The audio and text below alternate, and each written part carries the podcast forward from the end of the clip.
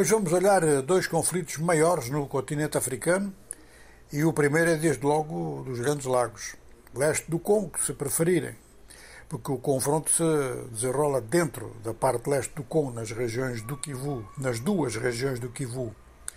O governo ruandês publicou um comunicado dizendo que aparentemente a República Democrática do Congo retirou-se das negociações, o que é negado em Kinshasa. Em Kinshasa foi publicado um documento, uma declaração, acusando o M23 e o próprio governo do Ruanda de não respeitarem os acordos de Luanda. E, basicamente, as autoridades congolesas baseiam-se no facto de que a data de 15 de janeiro para a retirada das tropas do M23 de várias posições que ocupavam, esta data não foi respeitada, mas não foi respeitada quase nada. Houve um movimento ou outro, assim, muito leve, de maneira que tanto o Kinshasa quanto as Nações Unidas, quanto os negociadores de, de Luanda e de Nairobi, estão preocupados com este atraso porque não se sabe se é um atraso ou se é uma alteração política se não vem aí uma proposta de se reverem os acordos de Luanda e adaptá-los por qualquer razão a novas datas, e isto vai andando assim e o conflito vai se prolongando.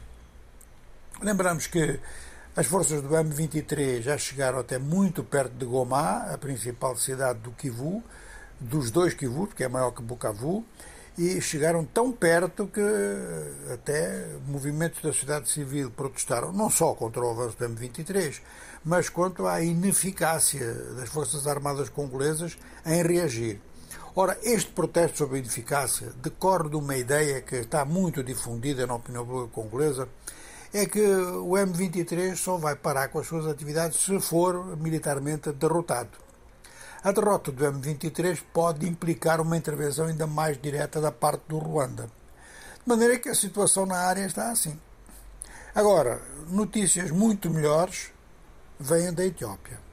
Forças do exército da Eritreia, que se encontravam em operações na região do Tigre, estão-se a movimentar desde a manhã de hoje em retirada.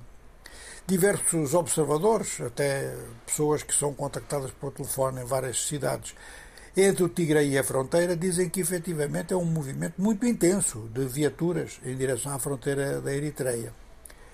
Assim, uma das reivindicações principais da administração regional do Tigre, essa, uma dessas reivindicações, está, portanto, a ser satisfeita, que é a retirada das tropas estrangeiras.